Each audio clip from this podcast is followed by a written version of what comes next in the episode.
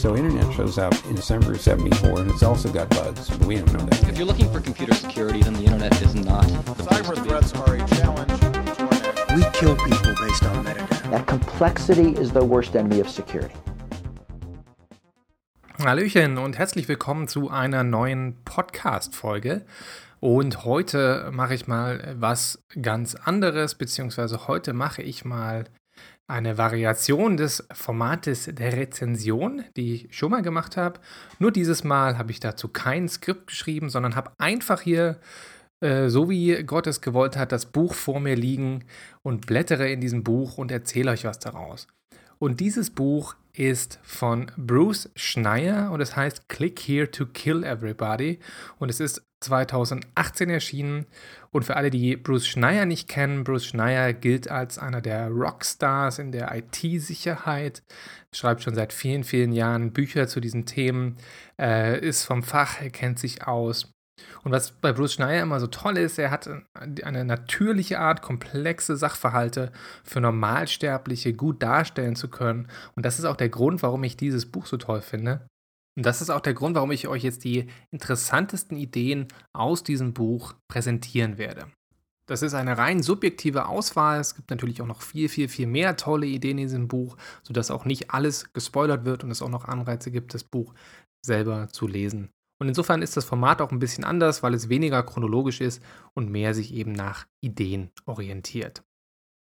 Und um euch einen Überblick darüber zu geben, worum es geht und euch ein Bild darüber zu vermitteln, wer der Autor ist, habe ich einfach mal mit dem Autor geskypt und mir erklären lassen von Bruce Schneier, worum es in diesem Buch so geht. I think the book is less filled with one significant idea and more with a lot of ideas. And the ideas are how do we regulate this space? And I'm making the point that the Internet of Things is potentially dangerous, that it affects life and property, and that we need regulation to provide security because the market won't. So it's a lot of ideas on how to do this. And it's uh, liabilities and prescriptive regulations and more flexible standards and international treaties and agreements. Of a lot of different ways to try to get to a world where the Internet of Things is safe. Das ist also der Grundtenor des Buches und jetzt geht's weiter mit den Ideen, die ich am spannendsten finde. So, die erste interessante These ist, Computer werden alles oder alle Dinge werden zum Computer. Schneier sagt, es passiert hier gerade eine massive technische Revolution. Ähm, es war einmal so, dass Dinge Computer in sich eingebaut hatten. Ja, und jetzt sagt er, der Unterschied ist jetzt, dass neuerdings es Computer sind, die mechanische Dinge eingebaut haben. Also das Verhältnis hat sich umgekehrt. Also beispielsweise sowas wie Smart Fridges oder autonome Fahrzeuge sind nicht mehr, äh, ist nicht mehr ein Kühlschrank, der einen Computer drin hat, sondern es ist eigentlich ein Computer, der einen Kühlschrank drin hat, beziehungsweise ein Computer, der ein Auto steuert. Und mit dieser konzeptionellen Veränderung verändert sich auch unser Verständnis des Internets. Früher einmal war es so, dass das Internet als ein separater Ort wahrgenommen wurde. Ja, der Cyberspace, eine von der physischen Realität getrennte Realität, ein eigener Ort, ein virtueller Raum, wo man sich eingeloggt hat, wo man an äh, Computer gegangen ist und sich in den Cyberspace eingeloggt hat. Und jetzt sagt Schneier, der Cyberspace, der ist jetzt auf einmal überall. Er ist also gar nicht mehr von der Realität getrennt, sondern er vermischt mit der Realität. Es ist nicht mehr online und offline, sondern es ist nur noch ein zusammengemergtes Ding. Merkt man daran, dass heute ja im Wesentlichen keiner mehr sagt, ich gehe jetzt mal ins Internet, weil das Internet ist halt einfach überall und dieser Satz macht heutzutage keinen Sinn mehr. Das Internet wird auch überall sein. Bruce Schneier macht hier das Argument, versucht doch mal einen Fernseher zu kaufen, der heutzutage keine Internetkonnektivität hat. Ja, also der kein Smart TV ist und irgendwie mit einem Server irgendwo kommuniziert.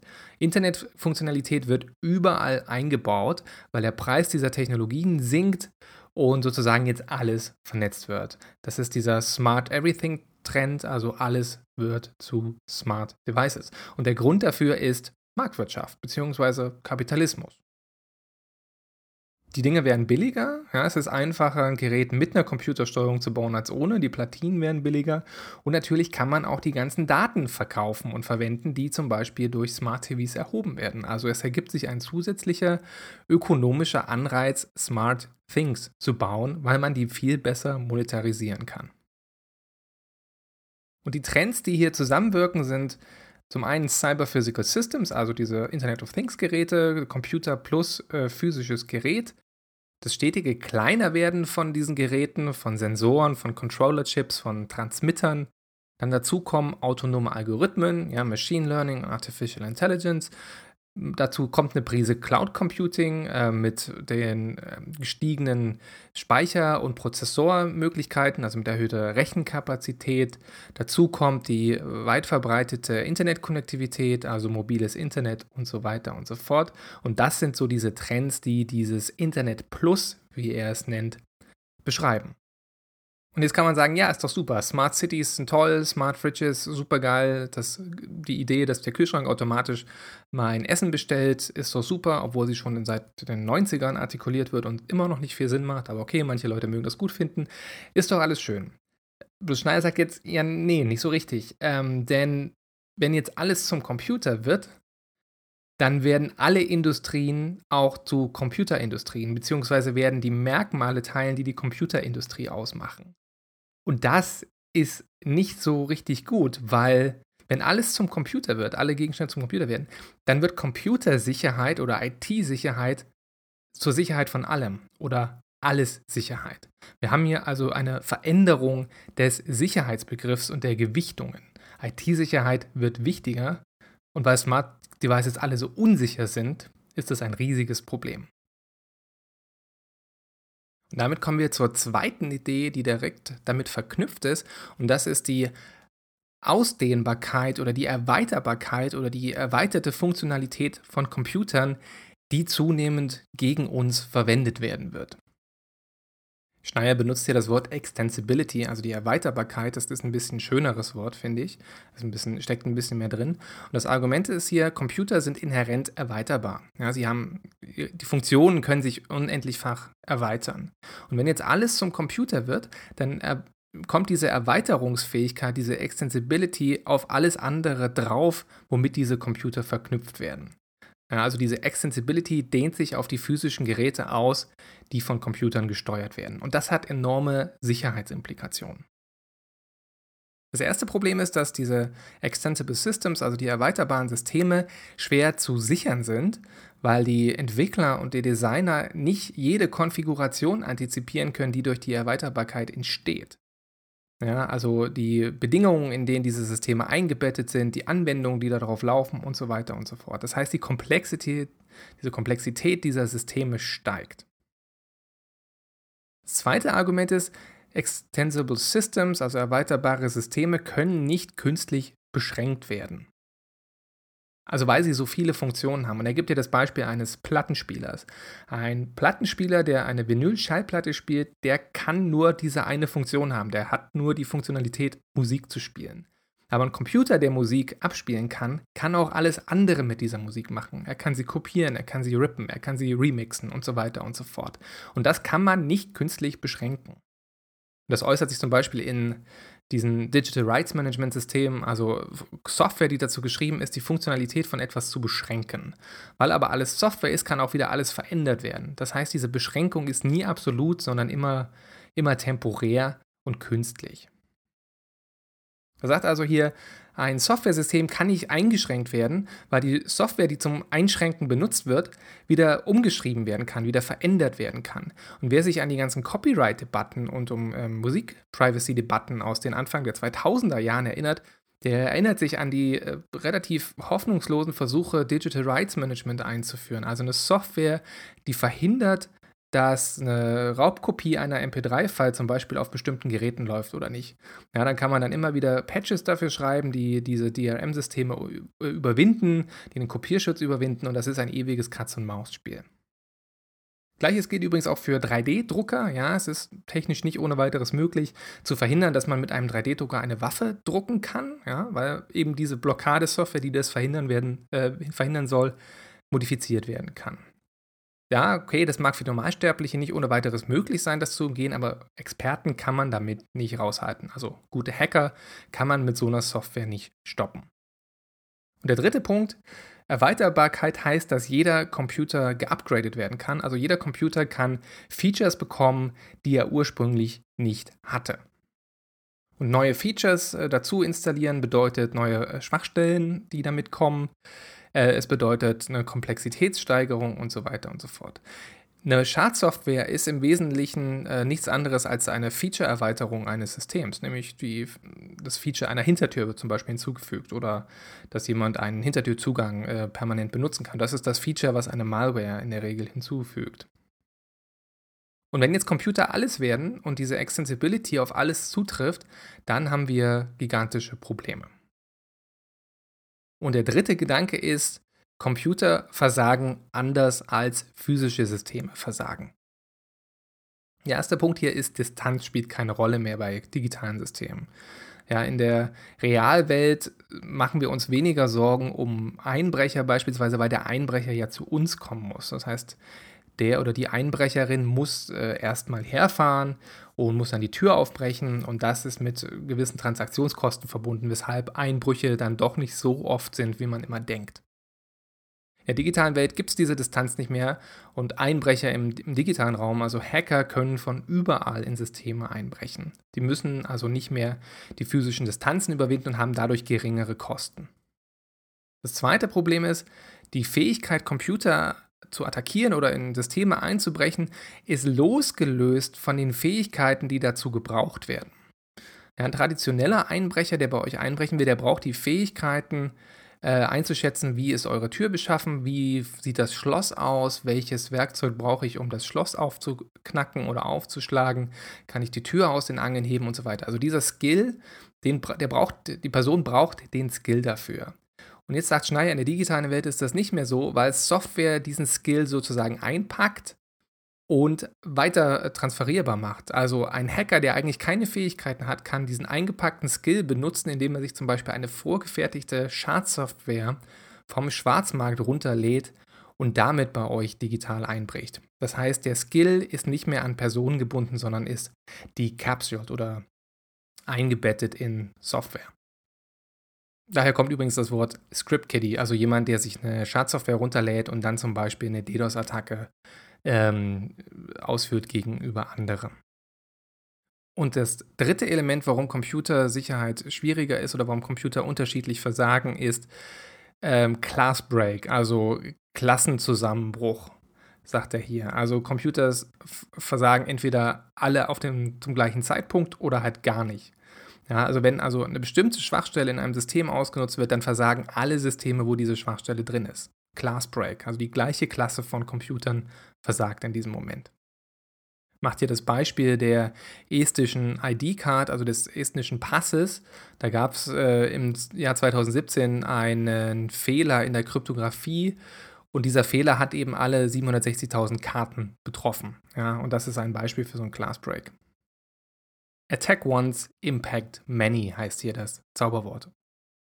Und jetzt wieder die Transferleistung, wenn alles zum Computer wird, ja, dann ist dieses Class Break Problem natürlich ein Skalier Skalierungsproblem. Es betrifft immer mehr Geräte. Und das führt uns zum nächsten Punkt, zum, zur vierten Idee. Und das ist die These, dass unser Sicherheitsparadigma des Patchings in Zukunft nicht mehr funktionieren wird. Patching bedeutet, wenn ein System eine Schwachstelle hat, dann schreibt der Hersteller dafür einen Patch, der diese Schwachstelle behebt, ähm, rollt den Patch aus an alle Nutzer, die das Gerät benutzen. Die Nutzer installieren dann hoffentlich den Patch und damit ist das Problem behoben. Und Schneier sagt, in Zukunft wird das nicht mehr funktionieren.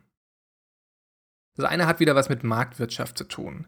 Und Schneier hat hier scheinbar einen kleinen Beef mit der Startup-Culture, ja, also mit der Idee der agilen Softwareentwicklung. Die agile Softwareentwicklung heißt im Wesentlichen, schmeißt ein Produkt in einem einigermaßen fertigen Prototypen so schnell wie es geht auf den Markt und behebe dann die Probleme, die da drin auftauchen. Also man könnte sagen, es ist eine Bana Bananenversion einer Software. Und die andere Idee von Startup Culture ist ja, release dein Produkt unfertig oder mit der Basisfunktionalität und erweitere dann später. Und der zweite Gedanke ist, erreiche so viele Nutzer und Kunden so schnell wie möglich. Also wachse so schnell es geht.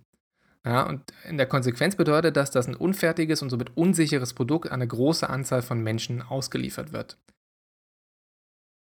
Und Schneier beschreibt hier so eine Daumenregel über das Patching, die ich ganz lustig finde. Er sagt, ein Viertel der Nutzer installiert einen Patch an dem Tag, an dem er erscheint. Ein weiteres Viertel installiert den Patch innerhalb des Monats des Erscheinens des Patches. Das dritte Viertel innerhalb eines Jahres und das vierte Viertel installiert den Patch niemals.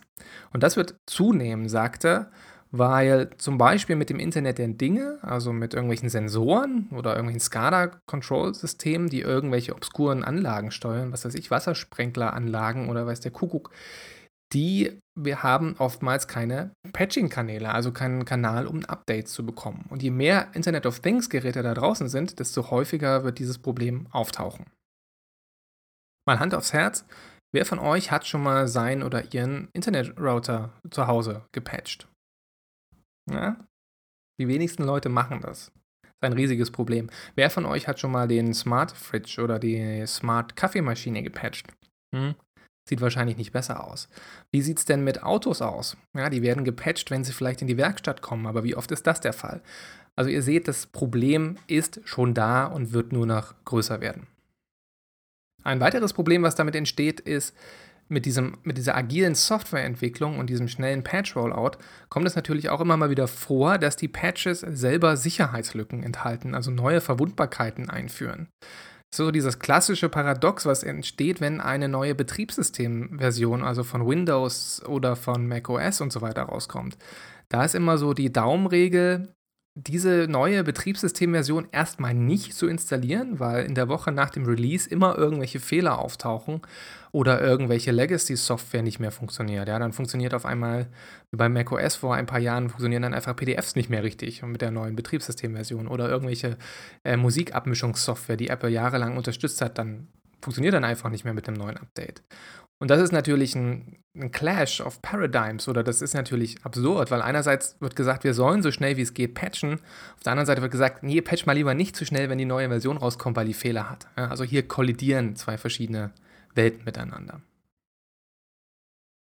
Damit verbunden ist das Problem, dass insbesondere Startup-Unternehmen und kleine Firmen gar nicht die Kapazitäten dazu haben, so einen Patch-Support permanent aufrechtzuerhalten. also Patching bedeutet ja, dass man Entwickler zurückhalten muss, die an der Sicherheit des Produkts fallen und die kontinuierlich verbessern.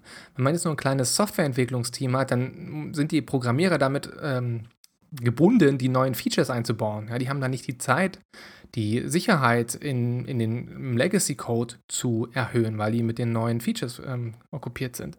Also das, dieser Industrietrend produziert gigantische Probleme, sagt Schneier. Und das wird dadurch auch verstärkt, dass Internet of Things Geräte ja eine längere Lebenszeit haben. Ja, also ein Sensor, so, so ein Nest-Thermostat oder eine Heizungssteuerung in einem Haus, die sind ja 10, 20, wie auch immer, wie lange Jahre im Einsatz. Ein autonomes Fahrzeug wird eine Lebenszeit von 10 bis 20 Jahren haben. Ja, das heißt, das braucht über den ganzen Lebenszeitraum Patches, also Sicherheitsupdates, weil die Systeme niemals sicher sein werden und weil immer Schwachstellen drin sein werden.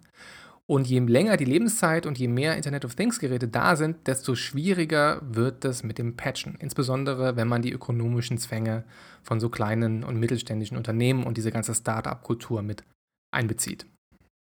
Und was man jetzt macht, um das zu beheben, habe ich Bruce Schneier noch einmal im Interview gefragt. Be agile to uh, write what we write, and then when we find flaws, to uh, to quickly patch them. I talk in the book about how this doesn't work the Internet of Things, that the devices are too cheap, they are made offshore by third parties, companies go out of business. It's not like your phone or your computer. We don't have that same patching ecosystem. So what do we do? Right? We uh, have to figure out how to write more reliable software. That's not going to be the answer, but it'll be part of the answer. And we have to figure out how to live in networks with insecure components. Now, we're going to be in a network at home, at work, with thousands of IoT devices that are you know 10 years old, companies out of business haven't gotten patches full of vulnerabilities. Right? That'll be reality. So how do we build a secure network on top of those vulnerable and insecure components? Kommen wir zur fünften These und das ist die, oder ist eine der provokantesten Thesen und die finde ich super, deswegen lese ich sie kurz im Englischen vor. Everyone favors insecurity. Also jeder bevorzugt Unsicherheit. Und hier ist noch ein anderer schöner Satz. Everyone wants you to have security except from them. Also jeder will, dass du sicher bist, außer vor ihnen. Das ist ein toller Satz. Google will, dass du Sicherheit hast, aber nur so lange, wie es deine Informationen lesen und überwachen und auswerten kann beispielsweise. Das FBI will, dass du Sicherheit hast, aber nur so lange, wie es trotzdem noch in der Lage ist, in deine Geräte einzubrechen, um zum Beispiel Kommunikation mitlesen zu können.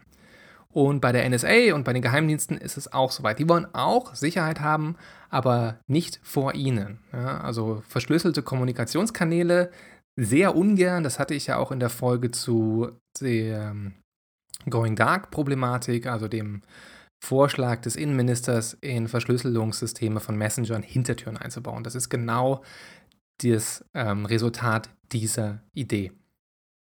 Das ist auch wieder Kapitalismus, auch wieder das Geschäftsmodell. Ja, ähm, Surveillance Capitalism, also Internetfirmen bauen Systeme, die dazu entwickelt wurden, um Leute auszuspionieren, um diese Daten, die damit generiert werden, an andere Dienste zu verkaufen, um damit das Geld zu verdienen.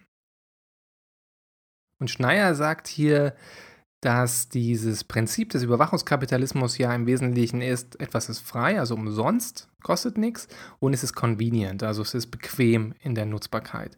Und das beeinflusst natürlich unsere Nutzungspräferenzen und, und, führt dazu, dass wir kostenpflichtige Alternativen nicht mehr in Erwägung ziehen, weil wir ja kostenlos gewohnt sind. Und das wird auch nicht aufhören. Denn solange Unternehmen das machen können, solange sie die Erlaubnis haben, all mögliche Informationen über uns zu sammeln, dann werden sie das auch machen. Ja, und dann haben sie keine Anreize, Systeme hinreichend zu sichern, dass diese Daten zum Beispiel nicht abhanden äh, gekommen können. Und solange Daten gekauft, verkauft, gehandelt und gelagert werden, existiert immer das Risiko, dass diese Daten irgendwann gestohlen werden. Und solange diese Daten benutzt werden, steigt auch die Wahrscheinlichkeit, dass sie irgendwann gegen uns benutzt werden. Und die Geschichte hier ist einfach die, wenn man sich die verschiedenen Datenlecks der vergangenen Jahre anschaut, ob das der Equifax Breach war, das waren die Sozialversicherungsnummern großer Teile der amerikanischen Bevölkerung, äh, Facial Recognition Datenbanken an Grenzübergangspunkten in den USA wurden gestohlen, äh, der OPM Breach, also Office of Personal Management, da wurden die sensiblen äh, Fingerabdrucksinformationen und Sozialversicherungsnummern und Anschriften von Regierungsmitarbeitern in den USA gestohlen. Ähm, es gibt x-beliebige Beispiele. Der Ashley Madison Hack zum Beispiel, dieses schöne Fremdgeh-Portal, was es da mal gab. Die Nutzerdaten wurden gestohlen, wurden zur Erpressung benutzt. Es gibt ähm, Indizien, dass Tinder von den Chinesen gehackt wurde und dass die Tinder-Datenbank bei den Chinesen liegt. Also solange es Daten gibt, existieren Begehrlichkeiten von Nachrichtendiensten, diese Daten zu holen oder auch von Hackern, um euch zu erpressen. Und solange diese Daten existieren, werden sie auch missbraucht werden. Die sechste These hat was mit den inhärenten Eigenschaften der digitalen Welt zu tun und das ist die Skalierbarkeit. Und das ist ein generelles Prinzip, was er hier beschreibt.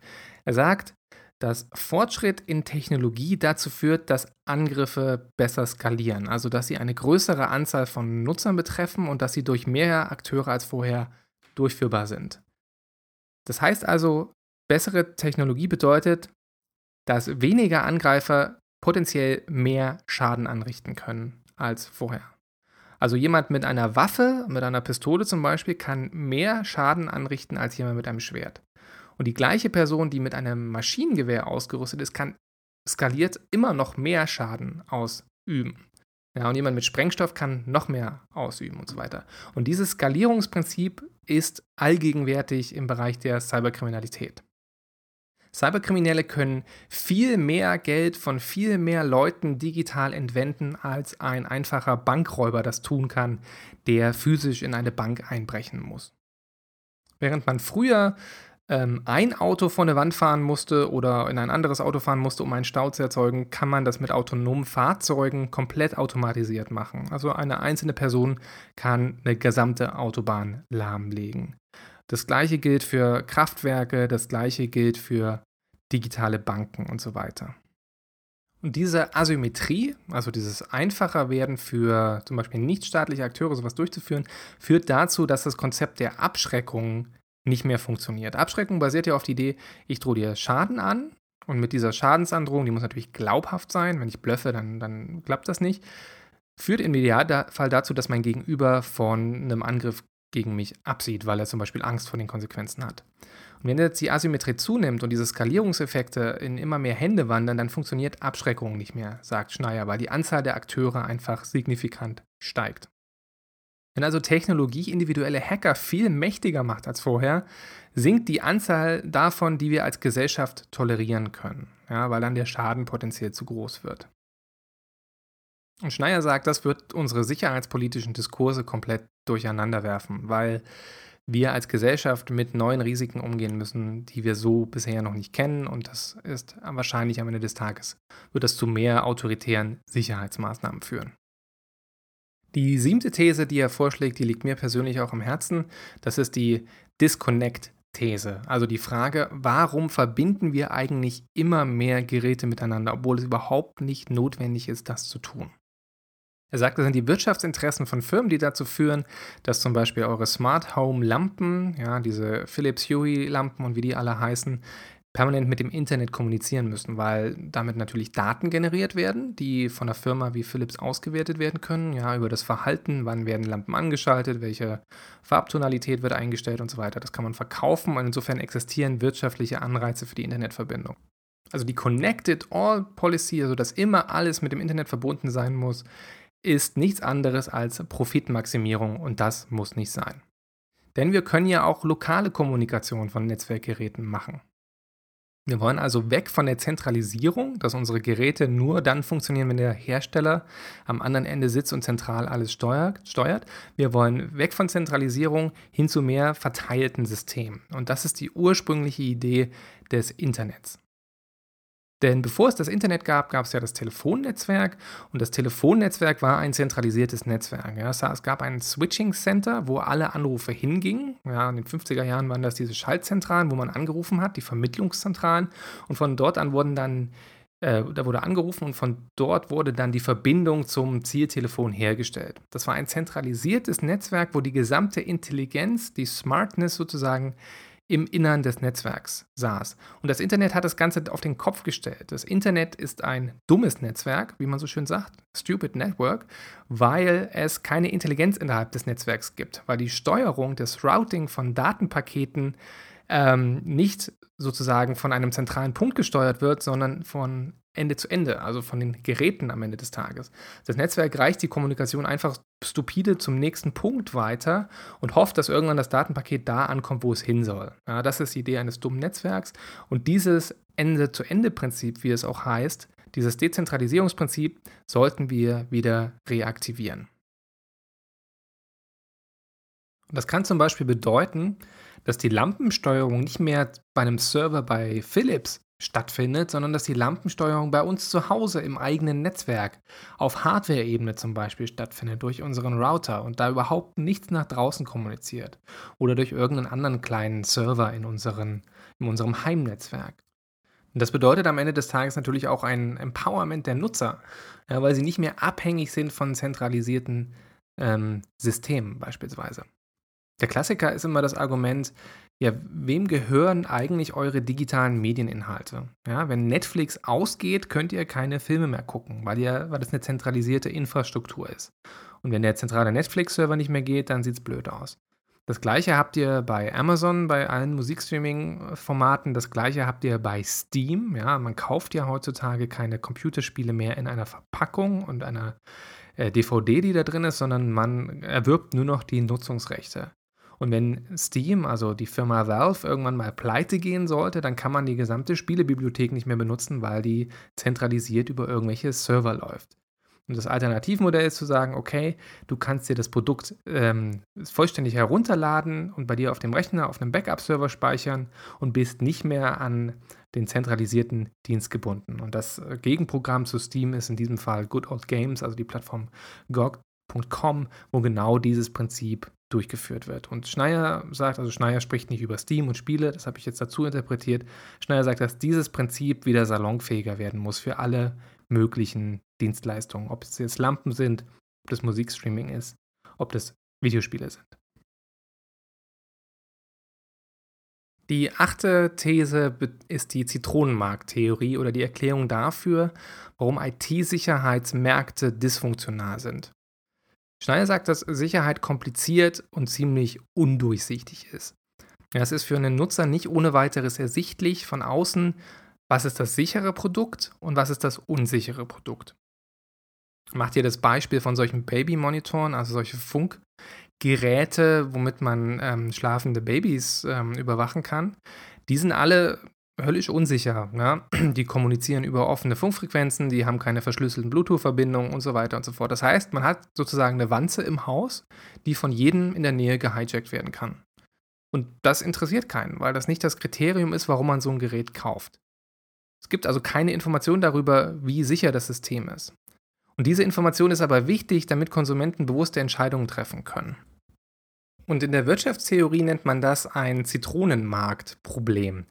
Ein Zitronenmarkt oder eine Zitrone ist ein Auto von minderer Qualität im Gebrauchtwagenhandel beispielsweise. Und ein Peach, also ein Pfirsich, ist ein Hochqualitätsauto. Das Problem ist jetzt in so gebraucht ähm, kann der Käufer nicht sinnvoll unterscheiden zwischen den Peaches, also den Hochqualitätsautos, und den Zitronenautos, weil er in der Regel den Kenntnisstand gar nicht hat. Ja, also wenn zum Beispiel bei einem Auto schon mal ein Achsenbruch existierte, dann kann er das im Zweifelsfall gar nicht sehen, weil es frisiert wurde. Oder wenn der Tacho frisiert wurde, kann das ein Endnutzer auch nicht sehen. Und weil es hier so eine Informationsasymmetrie zwischen Käufer und Verkäufer gibt, führt es dazu, dass der Käufer eines Gebrauchtwagens nicht bereit ist, einen hohen Preis für dieses Auto zu bezahlen. Das heißt, die Peaches werden unter Wert verkauft und die Lemons werden über Wert verkauft. Und IT-Sicherheit ist im Wesentlichen ein Zitronenmarkt weil Verkäufer mit Features im Wettbewerb stehen, die Nutzer sehen können und nicht mit Features konkurrieren, die Nutzer nicht sehen können. Also Security-Sicherheit kann man nicht sehen, deswegen wird die nicht beworben und die taucht nicht als Verkaufsargument auf. Das Problem ist jetzt, dass die unsicheren Produkte die sicheren Produkte aus dem Markt vertreiben, weil es keinen Mehrwert gibt für Sicherheit. Ja, man kann es nicht einpreisen und die sicheren Produkte sind vermutlich dann teurer. Ja, ist ja Entwicklungsaufwand drin und so weiter. Und verglichen mit den unsicheren Produkten müssen diese Kosten ähm, äh, bei den sicheren Produkten anfallen, was dazu führt, dass sie teurer sind und vom Nutzer nicht gekauft werden. Und deswegen werden die billigen Produkte, die unsicheren Produ Produkte gekauft und die Sicherheit verschwindet vom Markt. Die Lösung für dieses Problem kennt man zum Beispiel aus der Lebensmittelindustrie. Das sind äh, Labels, die auf Produkte gedruckt werden, also der Nährwert, der Fettgehalt, der Zuckergehalt in manchen Ländern und so weiter. Weil das macht die Sachen, die man nicht sehen kann in einem Produkt von außen, also den Zuckergehalt, auf einmal vergleichbar. Und in der IT-Sicherheit bräuchten wir am Ende des Tages sowas ähnliches. So, das waren die interessantesten Ideen, die in Bruce Schneiers Buch Click Here to Kill Everybody aus meiner Sicht drin waren. Ich würde dieses Buch jedem empfehlen. Ich würde dieses Buch vor allem jedem empfehlen, der irgendwie mit IT-Sicherheitspolitik zu tun hat, weil das Buch neben den ganzen Problemen, die es aufzeigt, auch eine ganze Menge gute Lösungsstrategien beinhaltet. Es gibt da regelrechte Checklisten an Maßnahmen, die wir machen können, um IT-Sicherheit zu erhöhen. Und wenn die Bundesregierung oder das Innenministerium einfach diese Checklisten mal nehmen würde und sie abarbeiten würde, wäre uns wahrscheinlich sehr geholfen. Das Buch ist, wie gesagt, auch recht kurzweilig. Es liest sich relativ schnell weg. Es hat 200 was 230 Seiten ungefähr. Es ist relativ gut und einfach verständlich geschrieben. Es hat viele aktuelle Beispiele von ähm, Datenlecks, von aktuellen Hacking-Inzidenz und so weiter und so fort. Und es ist eben sehr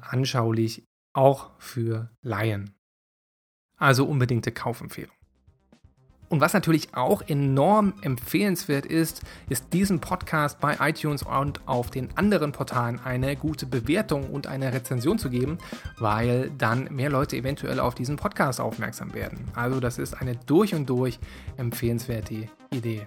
Mit diesen Worten vielen Dank fürs erneute Zuhören. Bis zum nächsten Mal und bye bye.